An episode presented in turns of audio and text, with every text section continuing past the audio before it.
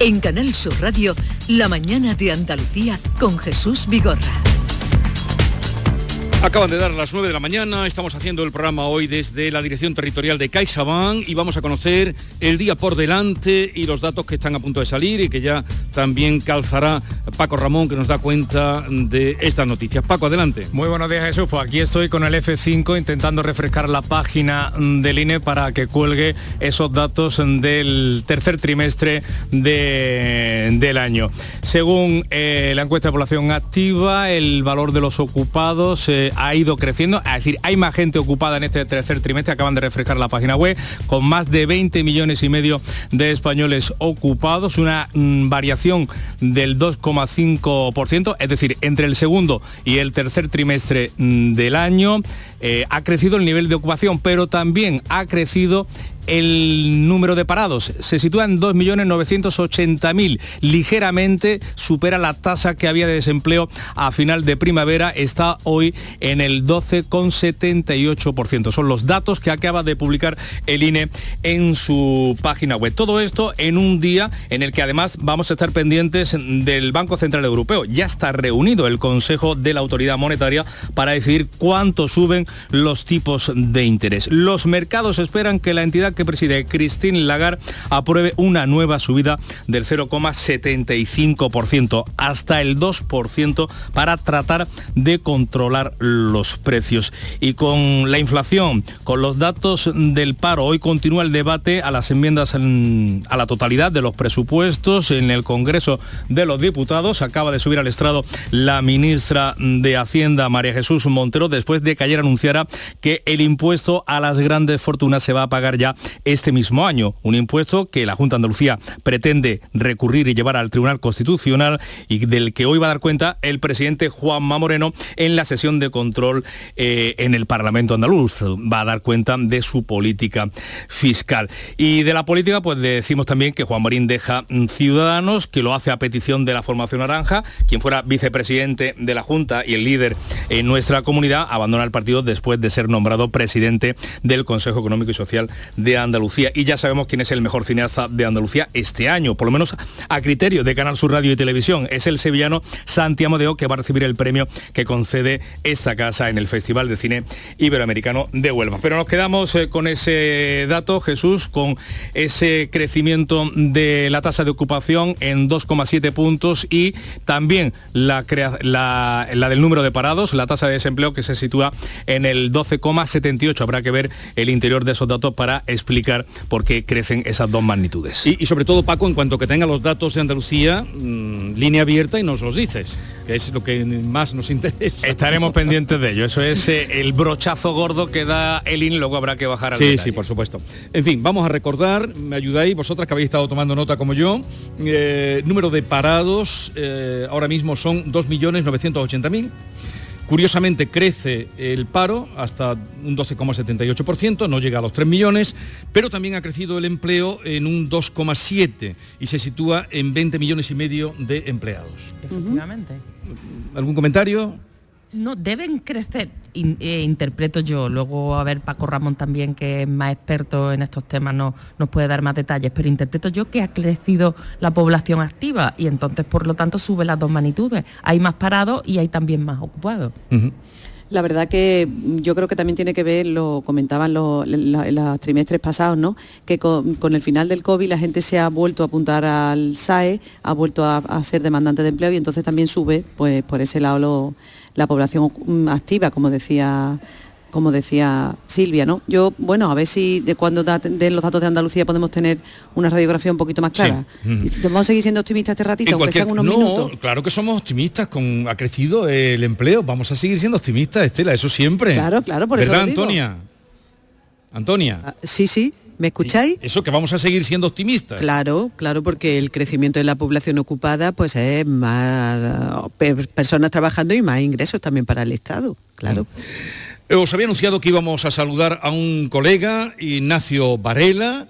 Eh, que en los días previos al 28 de octubre, eh, que mañana se conmemora eh, los 40 años de la victoria aplastante del peso en este país, ha publicado un libro que lleva el título de Por el cambio, que era el lema de aquella campaña 1972-1982, cómo Felipe González refundó el PSOE y lo llevó al poder. Ignacio Varela, buenos días.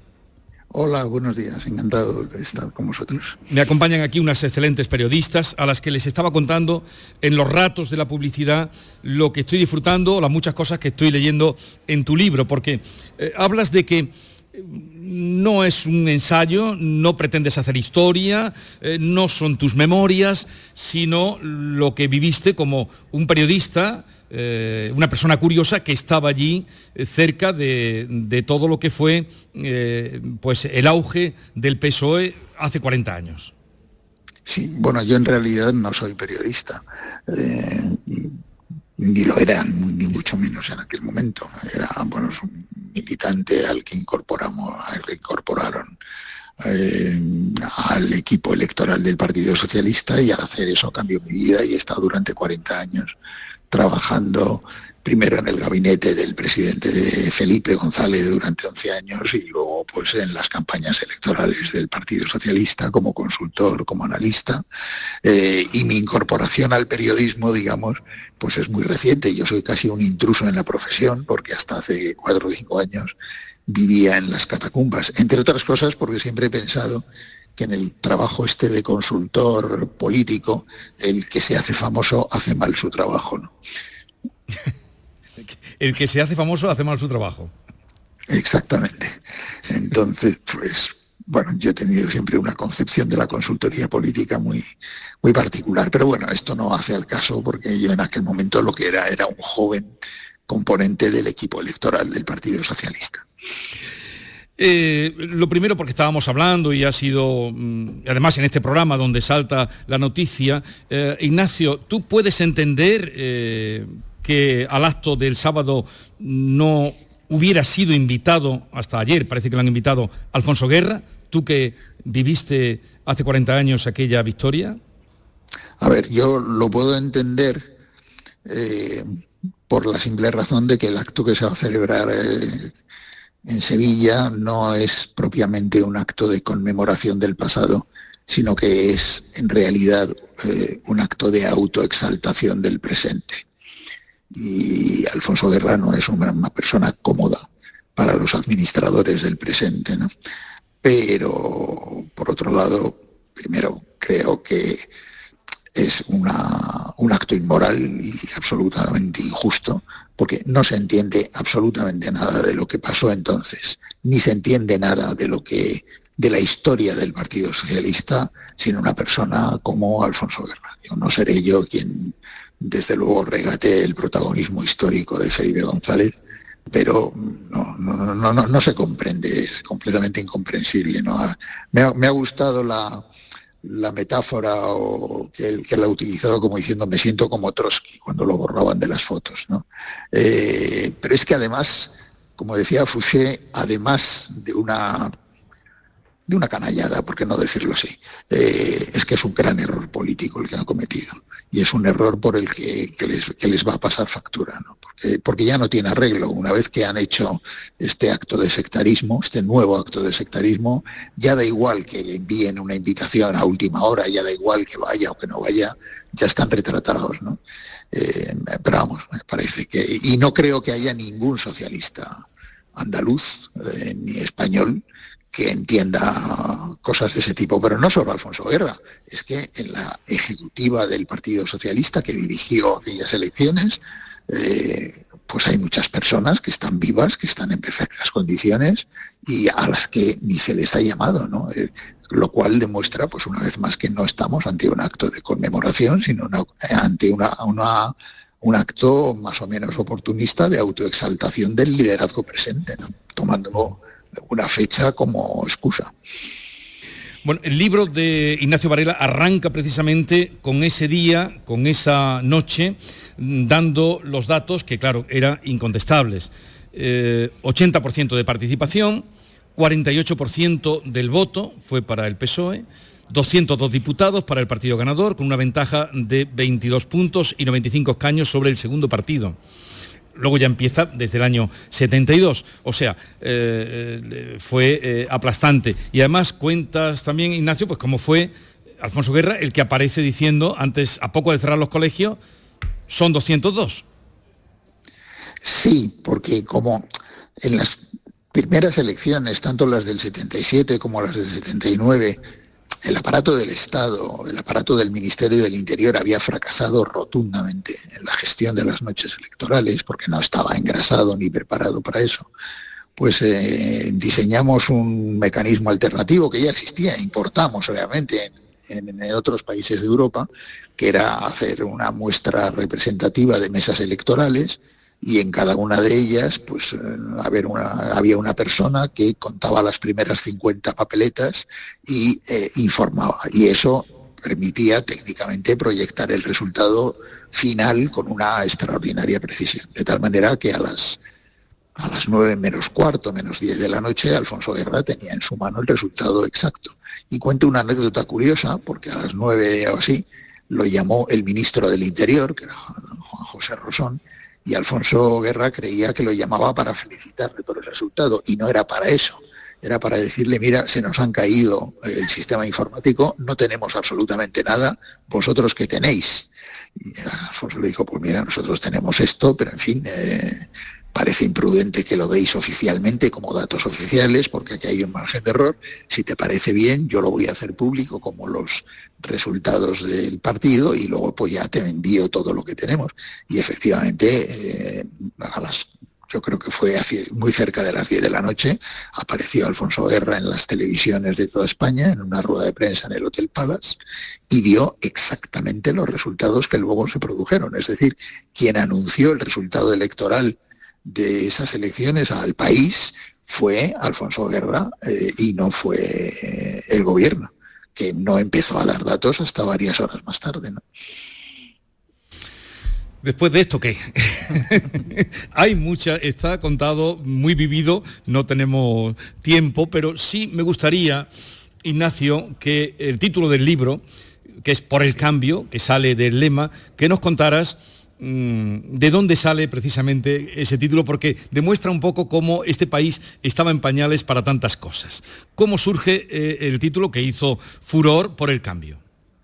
Bueno, pues eso es otra parte del anecdotario. Este libro tiene crónica, histórica, tiene anecdotario y tiene bastante de lo que ha sido mi profesión durante décadas, que es de analista político.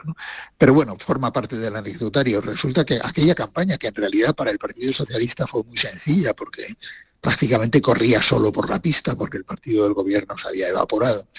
Eh, pues resulta que la teníamos preparada con mucha antelación, pero el lema se nos atragantó por completo.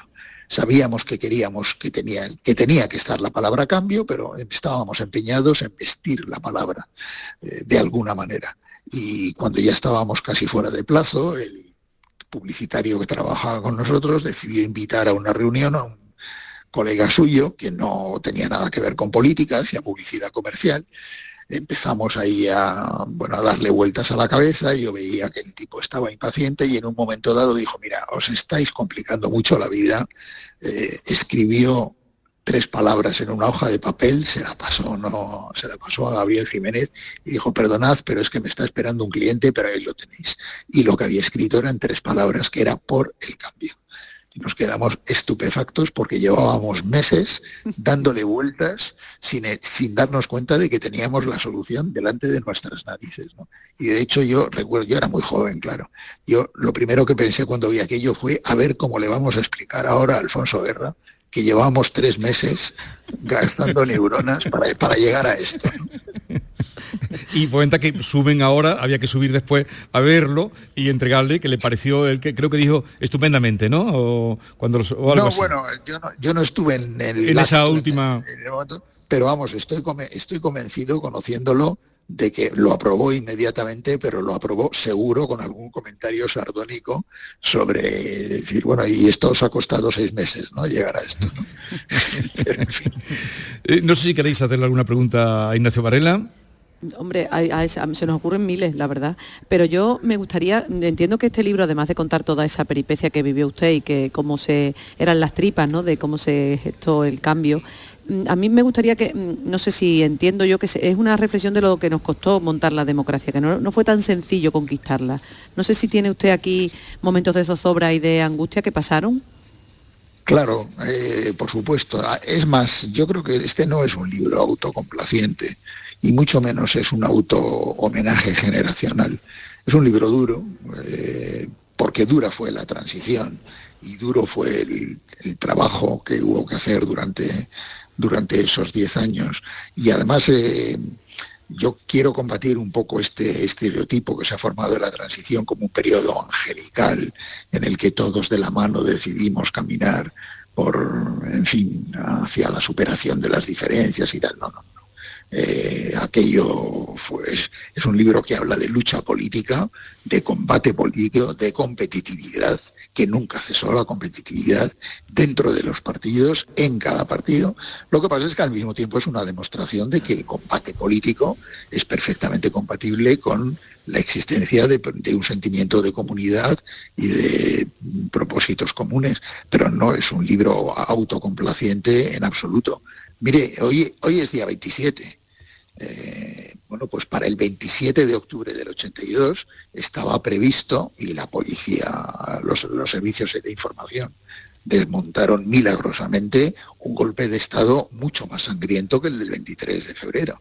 Es decir, esas elecciones fácilmente pudieron no haberse producido eh, porque estaba montado un golpe de Estado que se desarticuló pues dos semanas antes de las elecciones. Solo con ese ejemplo ya nos damos cuenta del clima que se vivía en el país. yo, tengo la teoría, si me permiten un segundo más, de que el motor del cambio fue el miedo de la sociedad española a reproducir cualquier cosa que fuera la que sonara a confrontación civil. Es decir, eh, yo creo que la sociedad nos marcó a todos primero el objetivo, que era recuperar la libertad, y luego los límites. Y que cualquiera mm. que hubiera tirado por un camino que de alguna manera sonara a una reproducción de lo que había sido la guerra civil, eh, pues habría recibido un rechazo social fulminante. Y eso fue lo que los políticos comprendieron y de alguna manera actuaron en defensa propia, porque habría sido rechazado violentamente, bueno, violentamente no, fulminantemente cualquier intento de reproducir una cosa parecida. ¿no? Bueno, eh, Silvia, brevemente. Brevemente. ¿Y, cómo fue, eh, Ignacio? Buenos días. Yo me pregunto, ¿cómo logró el PSOE conectar de una manera tan, tan intensa con el electorado? ¿Cómo sacó ese éxito tan arrollador y con tantísima distancia con el segundo partido? ¿Cómo fue? ¿Cuál fue la clave? Bueno, es que en realidad eh, las elecciones del 82 se producen en una circunstancia completamente irrepetible y probablemente indeseable, ¿no? Porque Normalmente cuando un partido del gobierno pierde las elecciones, pues pasa a la oposición y ya está. Allí se produjo un hecho inédito y es que el partido que había gobernado durante cinco años se evaporó, sencillamente. Y, se abrió un socavón en el espacio político de tal manera que las elecciones del 82 no fueron realmente unas elecciones en las que se elegía entre dos posibles opciones de gobierno, sino que fueron un plebiscito porque solo se discutía si gobernaba Felipe González Márquez o González Márquez Felipe. No había alternativa. Por tanto, fue una elección plebiscitaria en la cual se midió cuál, e, era el volumen de apoyo social que era capaz de recabar la única persona y el único partido que, era, que estaba en condiciones de hacerse cargo del país. Y solo así se explican las cifras gigantescas de esa elección. Yo digo que eso es una situación bueno, pues que a los que lo vivimos nos puede producir mucha emoción y mucha nostalgia, pero en mi papel de analista político digo que es una situación irrepetible y, por favor, indeseable, porque luego además eso dio lugar a un periodo de casi 10 años en donde el Partido Socialista gobernó sin alternativa enfrente. Por el cambio, ese es el título del libro de Ignacio Varela, mm, altamente recomendable para quien quiera conocer la historia reciente de nuestro país, porque como eh, otro sevillano, eh, Manuel Chávez Nogales, eh, Ignacio estuvo allí, es el hombre que estaba allí. Gracias por atendernos, Ignacio, un saludo desde Sevilla. Muchísimas gracias a ustedes. Continuamos. En Canal Sur Radio, La mañana de Andalucía con Jesús Vigorra. Este viernes en el Eurojackpot de la 11 por solo 2 euros hay un bote de 104 millones. Y tan tatara millonario porque con el Eurojackpot, el mega sorteo europeo de la 11, no solo te haces millonario tú, también tus hijos y los hijos de tus hijos y los hijos de los hijos de tus hijos. Compra ya tu Eurojackpot de la 11, que son 104 millones. Eurojackpot de la 11, millonario por los siglos de los siglos. A todos los que jugáis a la 11, bien jugado. Juega responsablemente y solo si eres mayor de edad. Andalucía registra exportaciones en récord. Para seguir creciendo, no te pierdas Estenda Global, el mayor encuentro sobre comercio exterior de Andalucía que se celebra los días 16 y 17 de noviembre en Málaga. Inscríbete en www.estendaglobal.es. Impulsa tu empresa en el mundo. Andalucía se mueve con Europa. Unión Europea, Junta de Andalucía. Ya es Navidad en tiendas MGI. El viernes 28 de octubre vuelven los juguetes. El 28 de octubre ven a tiendas MGI. Canal Sur Radio. Porque realizar una obra eficaz y eficiente en Sevilla es posible. Revesan. Contamos y trabajamos con arquitectos, administradores de fincas y para particulares, llevando a cabo sus proyectos con la calidad y seriedad que nos caracteriza. Contáctenos en revesan.es. Revesan, transformando Sevilla. Rafael vuelve a Sevilla con su gira triunfal. 24, 25, 26 y 27 de noviembre en Fibes. Compra tus entradas en rafaelnet.com y fibestickets.es. Rafael en concierto. Sigue la corriente del río. Navega en la inmensidad del océano. Adéntrate en la jungla. Descubre lo desconocido. Sumérgete en un mundo de medusas. Rodéate de peces tropicales y echa raíces en el manglar. Ya estás conectado. Déjate abrazar por el mar. acuariosevilla.es Pero Pepe, Carmen, qué guapísimos estáis. Tenéis la piel perfecta. Sí, hemos ido a Clínica Doctor Ortiz y nos ha aconsejado lo mejor para los dos. Nos han transmitido seguridad y confianza. Son muy completos. Tratamientos de arrugas, rellenos faciales, láser, cirugía plástica, injertos capilares, ginecología. Pide tu cita gratuita en Clínica Doctor Ortiz y siéntete segura en tu clínica estética de confianza. Pacientes reales, belleza natural. Nueva ley de pensiones. Yo puedo seguir trabajando si quiero, pero ¿qué me dais si sigo? Tienes dos opciones. La segunda opción te incentiva con un aumento en tu pensión del 4% anual por año trabajado, que incrementará el total anual de tu pensión durante todo el tiempo que dure la prestación. Ministerio de Inclusión, Seguridad Social y Migraciones. Gobierno de España. Prepárate que llega tu mejor ocasión. Ya está aquí el Salón del Motor de Ocasión de Sevilla, del 28 de octubre al 1 de noviembre. La más amplia gama de vehículos de ocasión kilómetro cero y seminuevos de las principales marcas y modelos. Aprovecha la ocasión del 28 de octubre al 1 de noviembre en Fides. ¿Y tú? ¿Qué radio escuchas? Yo escucho Vigorra, El Yuyu y mi favorita, Charo Padilla. Yo soy del club de los primeros. Mi programa favorito y primordial de mi Charo Padilla. Hay un montón de programas muy buenos en Canal y además con el hablar nuestro y la forma de ser nuestra. Canal Sur Radio, la radio de Andalucía. Yo, escucho Canal Sur Radio. La mañana de Andalucía con Jesús Vigorra. Hoy el estudio de la mañana de Andalucía está en la dirección territorial de CaixaBank, en la calle Sierpes, antigua cárcel, lugar de dolor. Decía Oscar Wilde que donde hubo dolor siempre es un lugar sagrado. no sé cómo se lleva lo sagrado también con las transacciones eh, monetarias. ¿Este sitio lo conocíais vosotras?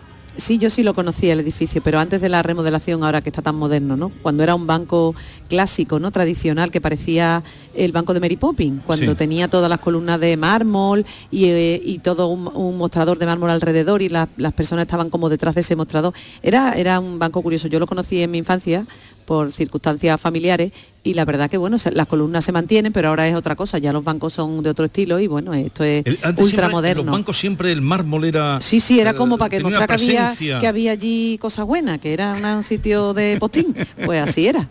¿no? Y ahora con la remodelación a mí sí me parece que, que ha quedado un sitio fantástico y da la- mm, no parece un banco. Yo la primera vez que vine me parecía como una galería de arte. Una galería, o- sí, es ¿verdad? Nada es lo que parece Nada ahora. es lo que parece.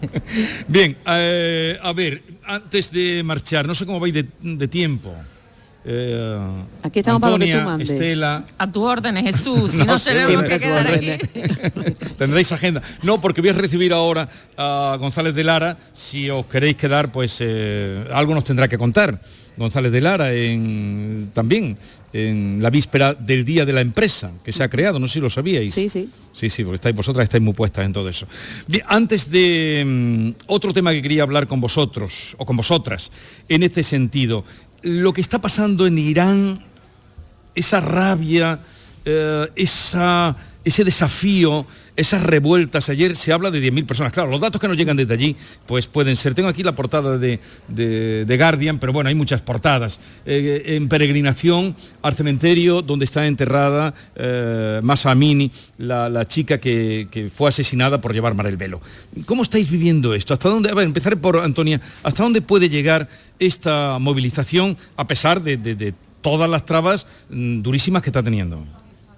Pues a pesar de todas las trabas, creo que mm, esto se está convirtiendo en un símbolo. Al final los efectos, lo que estamos viendo en la última hora, es el resultado de que eh, este tremendo hecho, tremendo como lo vemos desde el punto de vista occidental, pero también como se está viendo desde una parte muy importante de la sociedad, ah, de sociedad, de una sociedad islámica, eh, es que esto se ha convertido en un símbolo, salvando las diferencias de tiempo, las diferencias de situación y de contexto, eh, de vez en cuando ocurren hechos, eh, hechos luctuosos, hechos eh, que convierten determinadas luchas, determinadas reivindicaciones en símbolo. Ocurrió aquí, por ejemplo, con el caso de la, de, la violencia de género, ¿no? con aquel eh, caso de Ana Orantes, que al final se convirtió en un, en un símbolo de una lucha. Pues creo que aquí está ocurriendo, ocurriendo lo mismo. De todas formas, creo que más allá de, de lo que de las manifestaciones de la, de la última hora, eh, no me cabe duda de que, bueno, por parte de- del gobierno de Irán habrá, eh, seguirá habiendo medidas de, represión, ¿no? Con lo cual no todo está conseguido, pero sí son importantes estos símbolos y desde ese punto eh, de vista, ojalá a todos no- nos habría gustado que no hubiera pasado, ¿no? Pero una vez que ha pasado y se convierte en un símbolo, es un motor de lucha. No, esa foto que, con esa riada de, personas manifestándose en un país como Irán que se arriesgan a que los detengan, a que los torturen, me parece una heroicidad. Y los vídeos que van llegando de chaval, se escuchan, se intuyen debajo de los velos, de los trajes que, que le obligan a ponerse, se escuchan voces muy jóvenes, de casi niñas, que haya esta rebelión allí me parece mm, digno de alabar y yo creo que deberíamos tomar nota en el resto de países donde afortunadamente las condiciones de vida son bastante diferentes y yo creo que se echa un poco en falta la solidaridad del movimiento eh, feminista con, con lo que está ocurriendo en Irán. Ya vimos hace unos días que desde la cultura, desde ya empezaron a cortarse mechones de pelo. Yo echo de menos acciones más decididas y más, más intensas para poner un poco el grito en el cielo ante las barbaridades que están ocurriendo allí. me llama mucho la atención y, creo que es digno de- de resaltar, es que hay muchos hombres que están yendo a esas manifestaciones, lo cual no es sencillo en un país como Irán, donde se ha utilizado, muy mal utilizado por supuesto, la religión para oprimir al pueblo, sobre todo oprimir a las mujeres y mantener un estatus de poder de una élite. Y que haya tantos hombres que van a esas manifestaciones significa que la revolución cultural está de verdad en marcha y que no es solo, mm, digamos, una acción-reacción, ¿no? Porque han matado a unas chicas en unas condiciones, en fin, eh, terribles y muy graves, ¿no? Sino que además mm, esa revolución ya ha calado en la sociedad, ya eh, la gente no se conforma, no solo la- las mujeres que son las oprimidas, sino también los chavales jóvenes han dado un paso adelante y han visto que, que es una auténtica barbaridad. Yo, a veces la, la represión se les va de las manos a los dictadores, afortunadamente, y en este caso les ha pasado. No se han dado cuenta de lo que estaban haciendo matando presuntamente, vamos a decir, ¿no? Porque siempre, en fin, a una chica por no llevar bien puesto el velo. Parece para nosotros nos parece una anécdota y allí ha supuesto, digamos, las chispitas que faltaba para que todo aquello saltara. Yo realmente estoy con Silvia, no es una heroicidad, esas personas están jugando la vida porque es que allí te coge la policía y no te pregunta, primero disparan y después preguntan. Las fuentes oficiales dicen que hay unos 200 muertos. Digo yo, ¿cuántos serán, Dios mío, si nos dicen 200? Ujú. Estaremos, y desde luego hay que estar muy atentos porque por ahí puede venir eh, un movimiento que no sabemos hasta dónde puede llegar, porque serán las mujeres las que eh, cambien aquello. Sí, pero no están solas, Jesús, que eso es importante. Vamos a conocer ya algo más de los datos de la EPA, sobre todo traídos a Andalucía. Ana Giraldes, eh, cuéntanos eh, qué dicen los datos de la EPA sobre Andalucía. Pues sobre Andalucía apunta que el desempleo aumentó en el tercer trimestre del año en 15.000 personas. Aumentó el paro en 15.000 personas, es un 2% con respecto al trimestre anterior y deja un total de 768.300 parados. La ocupación también aumentó entre julio y septiembre, lo hizo en menor medida en 2.100 empleos y con estos datos, la tasa de paro en Andalucía, en la tasa de paro sobre la población activa, se sitúa a finales del tercer trimestre de este año en el 18,98%. Supera un 6% la tasa de paro nacional que también ha, repuntado, ha subido levemente hasta el 12,7% de la población activa.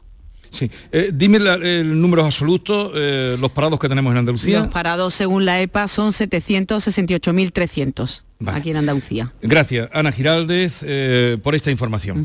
Este dato nos viene muy bien para el eh, siguiente entrevistado, invitado que tenemos aquí, eh, fuera de los estudios hoy, a Javier González de Lara, presidente de la Confederación de Empresarios de Andalucía. Señor González de Lara, buenos días. Buenos días, don Jesús. Un encanto estar con, vosotros. ¿Qué tal está usted? Muy bien. Hoy con mucha felicidad porque hoy es un día importante para los empresarios. Ahora contaremos por qué. Eh, algo hemos adelantado. Pero en principio, estos datos que usted ya conoce, conocíamos en directo, eh, el paro, que, en Andalucía sigue siendo casi, bueno, prácticamente un 19%, mientras que en España es un 13%. Seguimos ahí eh, seis puntos más de paro en Andalucía. Seguimos, son datos fresquitos, como se dice, porque, son eh, relativamente recientes y, bueno, pues con un diferencial demasiado elevado tenemos que seguir rompiendo esa brecha que tenemos con, con, el resto de España, porque es casi un 19% de desempleo y sobre todo con una tasa de desempleo juvenil muy elevado.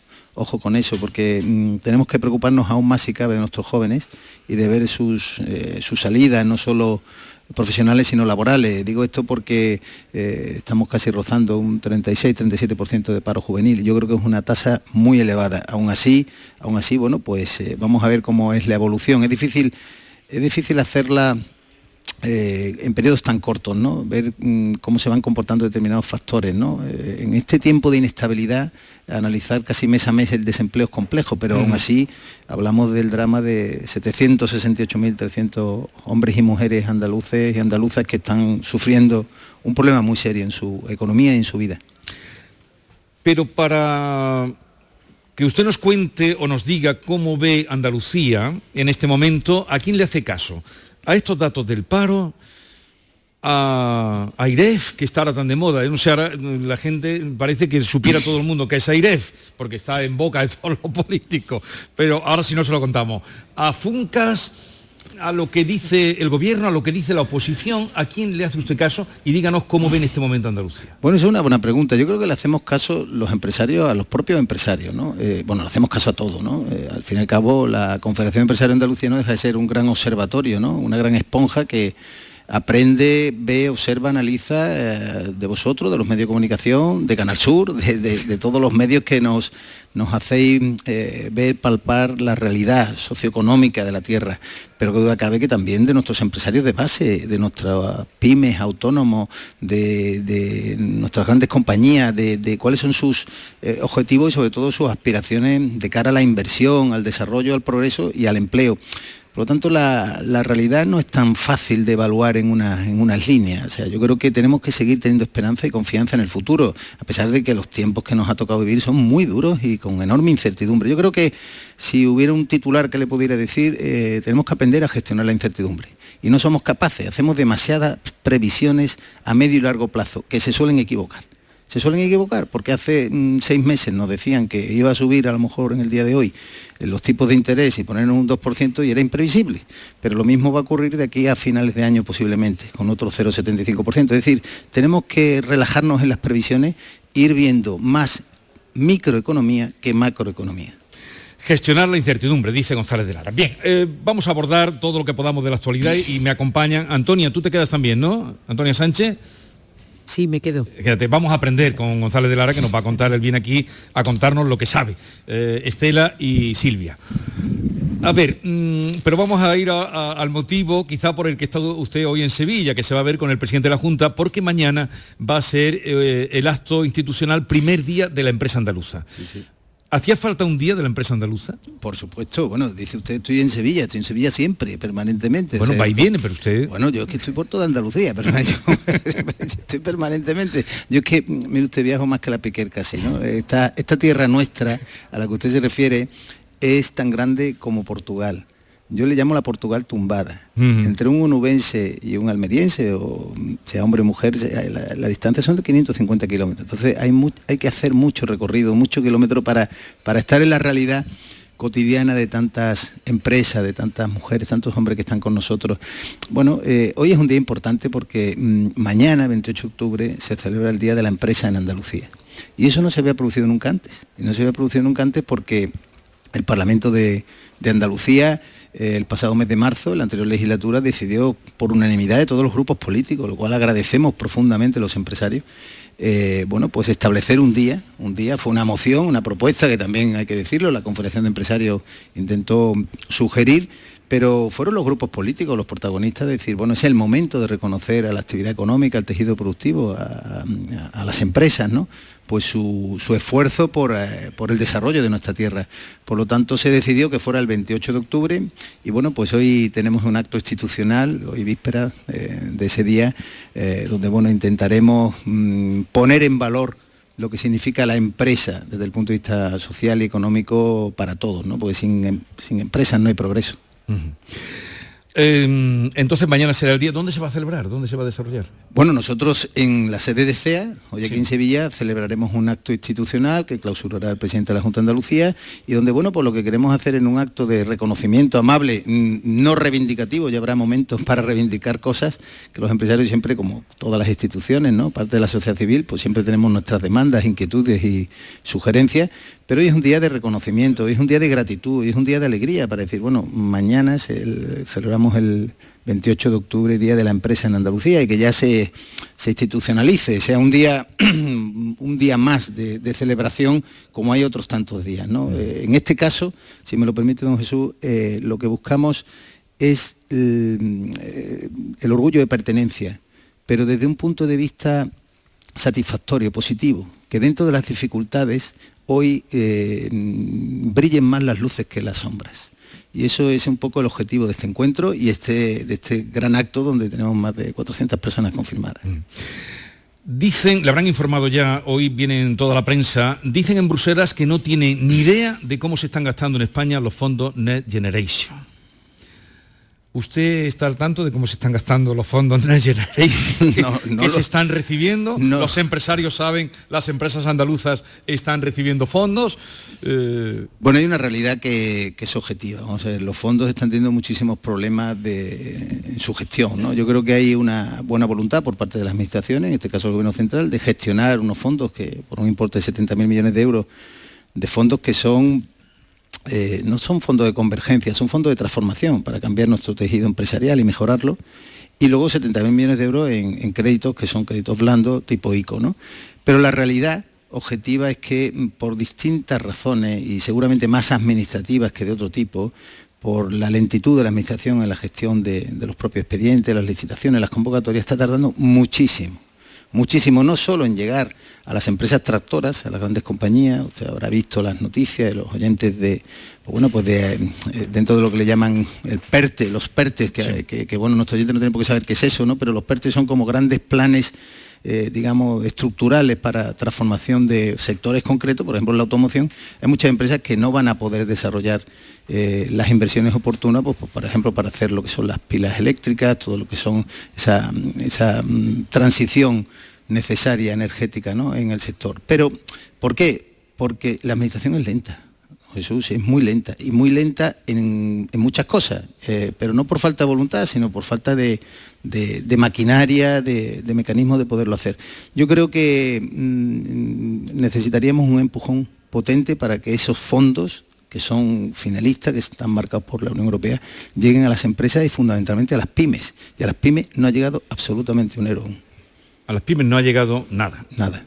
Salvo, perdón, una línea, eh, una línea muy específica que se llama el kit digital, que, bueno, precisamente porque se ha gestionado vía entidades financieras y, permítame que lo diga, por parte del sector privado, ha funcionado con mayor agilidad. O sea, todo lo que está gestionando la administración tarda más pero tarda más por, las propias maquinarias de eh, desarrollo, gestión, seguimiento, evaluación y que además es lógico que haya los controles necesarios.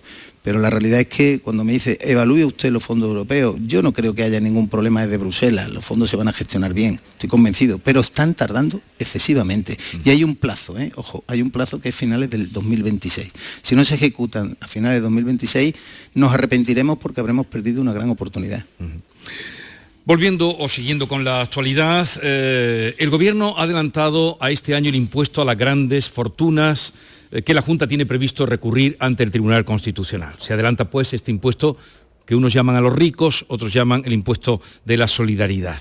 Mm, ¿Subir o bajar impuestos? ¿Cuál es su postura? Bueno, yo creo que esto es un tema muy interesante porque no se trata solo de subir o bajar en un, en un pispás, de hacer una reflexión volátil, ¿no? Según las circunstancias. Ya se ha visto en el Reino Unido lo que ocurre cuando un premier o una premier dice algo así, ¿no? Yo creo que el modelo fiscal una digresión muy rápida. El modelo fiscal está muy equilibrado. El modelo fiscal es la herencia de muchos años de sensatez, de prudencia, donde el legislador con aciertos y errores, va modulando y creando un sistema tributario equilibrado.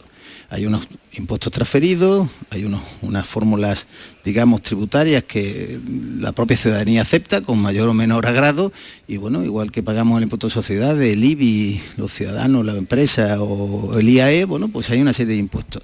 ¿Qué ocurre? Que lo que mm, los empresarios siempre nos preocupa es la seguridad jurídica esos anuncios estelares de nuevas figuras tributarias que no se han mm, modulado en ese, en ese gran entorno fiscal que requiere eh, solvencia a la hora de poderlo plantear. Ese, impuesto de la solidaridad o para las fortunas, pues mire usted, colisiona plenamente, y lo dirá en los tribunales en unos años, acuérdese, eh, colisiona con el impuesto de patrimonio. No puedes, no puedes de alguna manera grabar un mismo hecho imponible, grabar eh, con carácter confiscatorio una misma cuestión. Es decir, eh, el impuesto de patrimonio, pues, pues, pues, derogue usted el impuesto de patrimonio y invente esta nueva figura tributaria. Tanto, quiero decirle con ello que no es tanto subir o bajar los impuestos, hay que equilibrar bien la presión fiscal en base a parámetros europeos. Y ahora mismo estamos por encima, ocho puntos, de la presión fiscal de la Unión Europea. Eso es importante. Y lo que los empresarios siempre reivindicamos es que el impuesto sobre el empleo, que son las cotizaciones sociales, están mucho más altas, casi 10 puntos de la media eh, de la Unión, de los 27. Creo que eso es lo que tenemos que reflexionar entre todos, pero sin dramatismo, sino analizar con tranquilidad, con serenidad, si el modelo fiscal que tenemos es el adecuado y sobre todo es el más equilibrado para tiempos difíciles de incertidumbre y posiblemente de crisis. Mm. Bueno, estamos hablando con Javier González de Lara, eh, presidente de la Confederación Empresarial de Andalucía, en el día, en la víspera del Día de la Empresa Andaluza. ¿Alguna pregunta? Venga, Estela, pregunta... Sí, señor González de Lara, hay muchas cosas que nos gustaría preguntarle siempre a los empresarios, pero yo mm, no sé si hemos pasado en una etapa de que hemos tenido cierto miedo las empresas andaluzas a competir fuera, a competir en otros territorios. No sé cómo ve usted la situación ahora. ¿Las empresas andaluzas se han quitado por fin ese lastre y pueden competir en cualquier Mm, zona no solo de, la Unión Europea, sino también hablo de España, que a veces parecía que nos daba un poco de reparo, ¿no? Pues Estela, eso es muy interesante lo que me preguntas, porque precisamente hoy queremos poner en valor y mañana, el Día de la Empresa, eso mismo, o sea, la capacidad de la empresa andaluza de haber roto mm, eh, determinadas eh, limitaciones y frenos que, hace unos años eran impensables. Ahora mismo la empresa andaluza eh, se ha convertido bueno, pues en un motor de exportación, de internacionalización extraordinario. Somos ya la, tercera comunidad en España en volumen total de exportaciones, cerca de 35.000 millones de euros, y ya exportan casi 29.000 empresas andaluzas. Yo creo que es una cifra importante. Sin duda tiene que seguir creciendo, pero eso, mm, sinceramente, hace unos años era mm, casi increíble de decir, ¿no? Cómo mm, en tiempos de adversidad, en tiempos de crisis, incluso en el periodo COVID, la empresa andaluza se ha sobrepuesto a tantos problemas para abrir mercados eh, internacionales, eh, conquistar nuevos destinos y, a nivel nacional incluso, efectivamente, a nivel nacional abrir nuevos espacios. También ahí eh, ¿qué decimos los empresarios? Que creemos mucho en la unidad de mercado. Se nos tiene que ayudar más a la empresa andaluza para que podamos llegar a algunas comunidades que tienen algunas normativas muy restrictivas. Esto hay que decirlo, sobre todo en lo que son licitaciones ¿no? públicas. Pero dicho eso, dicho eso, mm, creo que la empresa andaluza es potente, no tiene barreras y sobre todo un afán de crecimiento y un afán de superación admirable. Yo realmente hoy rindo tributo y mañana a esas mujeres, a esos hombres que están luchando por sacar sus negocios adelante y sobre todo en el ámbito internacional admirable. Supongo que por lo que nos ha dicho, usted está eh, de parte de la Junta de Andalucía y del presidente que quiere traer inversores a Andalucía. Bueno, estamos de parte, mm, por supuesto, de todo aquello que signifique progreso y desarrollo. Si hay traer inversores y lo hace la Junta de Andalucía, mejor que ¿Y mejor. usted ve la posibilidad de traer inversores aquí? Claro, pero, pero, mm, pero no porque lo diga la Junta de Andalucía, sinceramente. No es lo que se dice, es lo que se hace. Yo creo que la Junta de Andalucía mm, tiene un discurso, pero quiere plasmarlo en una realidad y lo está haciendo, que es sencillamente generar seguridad jurídica y certidumbre económica. Esa es la clave para la inversión. Eh, nadie invierte, el dinero es cobarde, don Jesús, el dinero se marcha corriendo y cuando hay dificultades nadie va a invertir, pero cualquiera de nosotros, si nos dice, oye, vas a hacer una inversión o vas a comprar una vivienda o vas a hacer, eh, pero no sabes si se va a acabar la obra o no te da confianza la promotora o la constructora, pues no, pues no lo haces, no haces la inversión o quien te dice hacer, no sé, meterte en un negocio con un amigo o con un hermano. Yo creo que la seguridad jurídica y la certeza económica es fundamental. Y si hay un gobierno que lo hace y es este, bendito sea, es lo que queremos, que al final Andalucía tenga un horizonte de progreso y sobre todo de confianza. Eh, Antonia Sánchez le va a preguntar desde Almería, su directora de la voz de Almería. Adelante, Antonia. Buenos días. Eh, bueno, yo quería preguntarle por las vocaciones empresariales, esto casi como un sacerdocio, ¿no? Eh, si en tiempos de crisis, eh, bueno, se detecta o, o están detectando que, eh, bueno, por lo que decía, ¿no? De que el dinero es, cobarde y de que, bueno, la gente pues le, da miedo y busca más eh, la seguridad de un empleo por cuenta ajena o incluso el empleo público y se resiente eh, la creación de nuevas empresas. Pues sí, bueno, un saludo a Almería, Antonia, esa querida tierra. Vamos a ver, yo creo que es muy interesante mm, ver cómo, cómo el emprendimiento español tiene acento andaluz. O sea, y lo decimos con rigor. eh, el número de autónomos, digo autónomos porque al final no nos engañemos, las empresas no se crean por generación espontánea, no crecen como las setas, tienen que nacer como una pequeña célula, en muchos casos, en otros puede ser de una sociedad mercantil, pero no es lo más habitual y se empieza con una iniciativa empresarial, en muchos casos son los autónomos los que eh, van generando ese- esa proyección. En los eh, últimos años el crecimiento del autónomo supera más del 10% y estamos ya en una cifra de 565.000 autónomos en Andalucía, es decir, más autónomos que en toda España, lo cual eso es indicativo, es indicativo de que hay un afán por tener una vocación empresarial o abrir eh, una actividad económica que hace unos años, todo hay que decirlo, pues había una mayor eh, ralentización o, o la gente era mucho más remisa a hacerlo. Creo, mm, me quedo siempre con el lado positivo, es decir, mm, a partir de ahí, bueno, pues todos sabemos, las empresas nacen, crecen y muchas de ellas desaparecen y los primeros cinco años son determinantes para que la empresa pueda desarrollarse. Pero la realidad, la realidad es que no hemos tenido nunca un tejido empresarial tan, tan amplio, no quiero decir sólido, porque estamos eh, con demasiados vaivenes, más de 530.000 empresas en Andalucía, más de 565.000 autónomos. Yo creo que son cifras, caramba, que hay que destacar y que hay que poner en valor. Y ellos son los verdaderos protagonistas de, de nuestro reconocimiento, de todos los andaluces, de, de decir que, que el Día de la Empresa, ellos son los que pueden sacar adelante nuestra tierra eh, y convertirla en una tierra de progreso, dejar y romper tantos estereotipos hacia Andalucía tan negativos, ¿no? que siempre nos han visto como una tierra de holgazanes, como una tierra donde la gente es pasiva, donde la gente se resigna. En absoluto, estamos absolutamente convencidos de que no es así y de hecho lo que queremos es transformar precisamente esa percepción.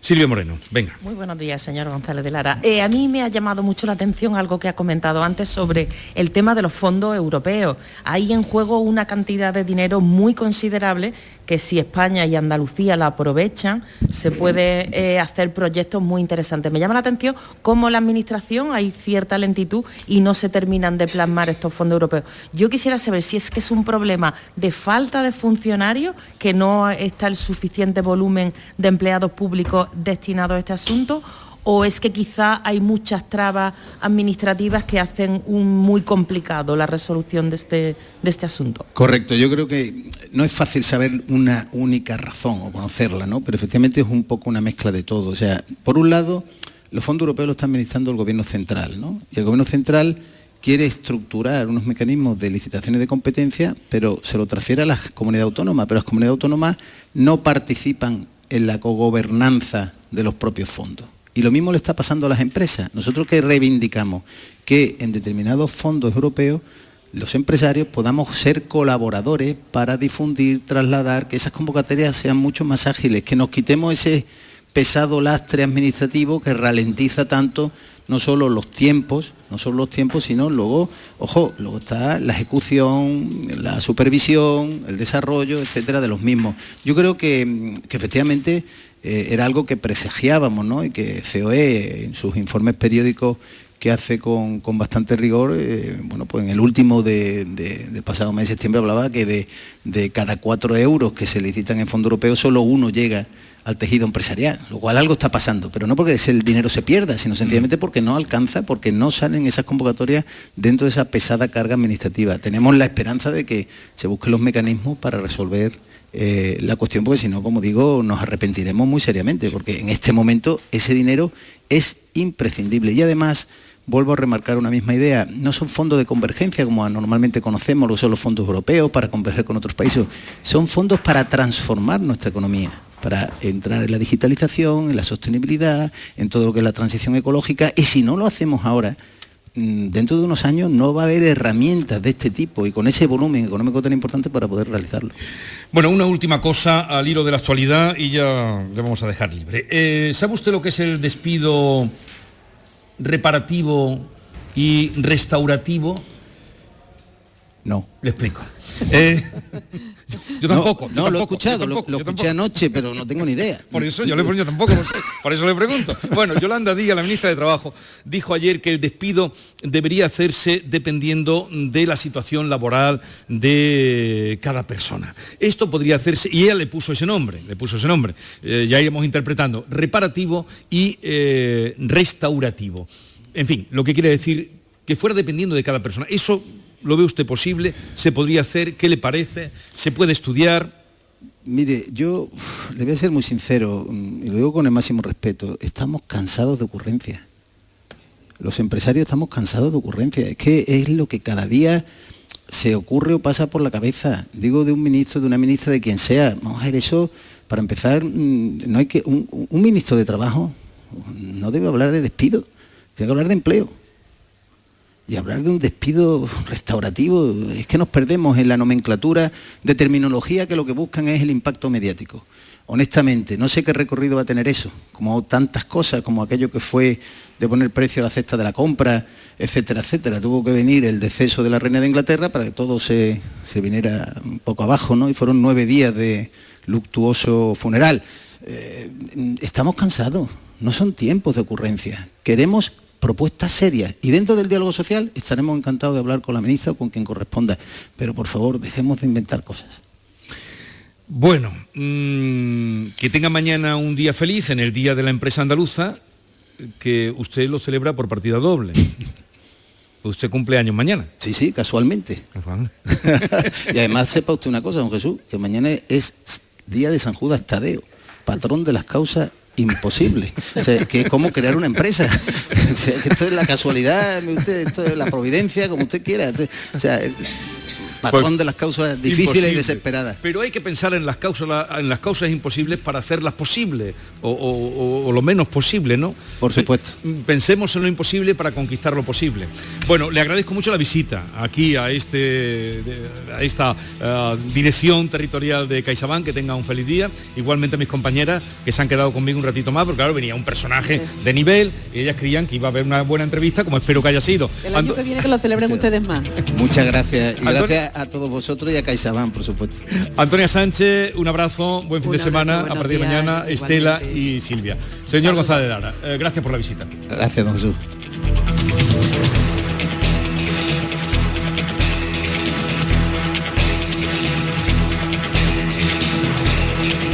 La mañana de Andalucía con Jesús Vigorra. En Vitalden queremos saber qué hay detrás de tu sonrisa, porque si vienes a nuestras clínicas hay un 20% de descuento en implantología, pero para nuestros pacientes hay mucho más. La confianza. Vine con mi madre a Vitalden hace 30 años y ahora venimos toda la familia. Pide cita en el 900 101 001 y ven a Vitaldent.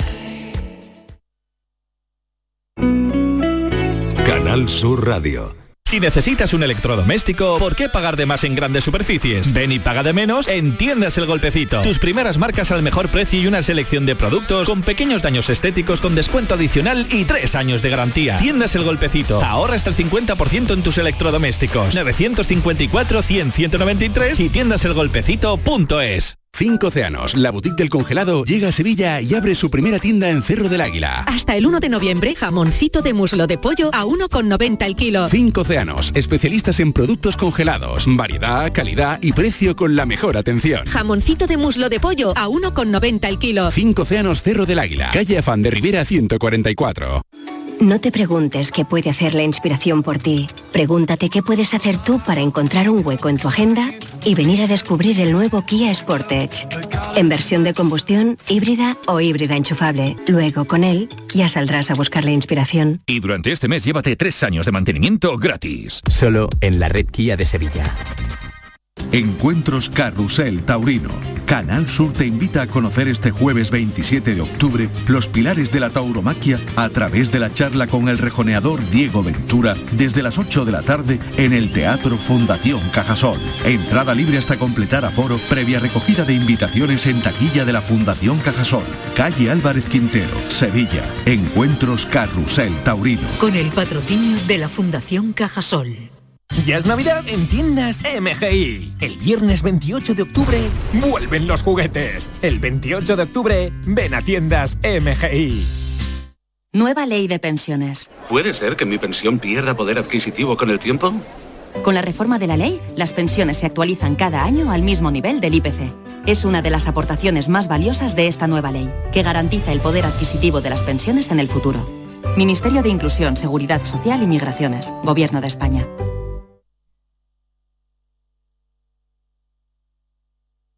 Canal Sur Radio. Bienvenidos a Sacaba. Mil metros de electrodomésticos con primeras marcas. Grupos Whirlpool, Bosch y Electrolux. Frigoríficos, lavadoras, hornos, vitros. ¿Quieres más? Aires acondicionados, aspiradoras, pequeños electrodomésticos. Y financiamos en 12 o 20 meses sin intereses solo tú y Sacaba. Tu tienda de electrodomésticos en el Polígono Store en calle nivel 23. Ven a ver nuestra exposición y sus 25 años de experiencia. Sacaba. Compadre, ¿y si estrenamos espectáculo nuevo en el mes de diciembre como todos los años? En vez de irnos de puentes, claro, somos carajotes. Ya, por trabajar tanto, ¿no? No, el título del espectáculo, Somos carajotes. Me encanta. Estreno mundial en Sevilla, en el Cartuja Center, días 3 y 4 de diciembre. No seas carajote y compra tus entradas en la web del teatro o en el corte inglés. ¿Por qué? Porque somos carajotes. El trabajo en equipo construye confianza y la confianza construye velocidad. ¿Te atreves a alcanzar la meta? Únete a la quinta carrera de empresas organizada por ESIC y ABC de Sevilla. Ya sea de manera individual o reuniendo a un equipo de tres compañeros, participa el domingo 6 de noviembre en esta carrera de 8 kilómetros. Juntos para conseguir el éxito. Más info en www.carreraempresasesicabc.com. La mañana de Andalucía con Jesús Vigorra.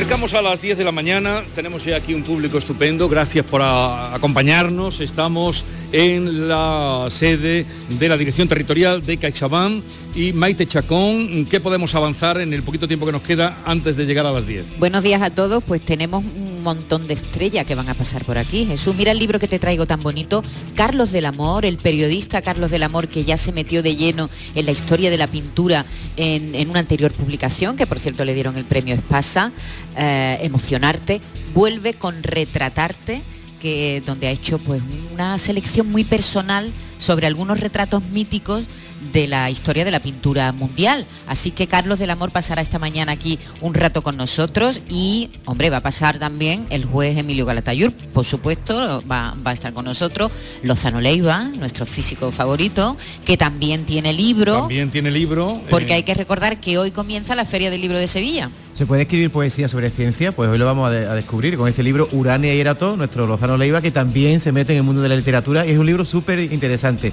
García Lorca, por ejemplo, también también escribió poesía sobre ciencia. Ahora la vamos a leer. Y si al lugar te puedes dar un paseito por la plaza ¿Qué me está echando? eh, qué? nueva. No, hombre, no, Ah. pero que está puesta ya la. ya Están, puesta están la mesa. montándolo, están Ahora me voy a pasar.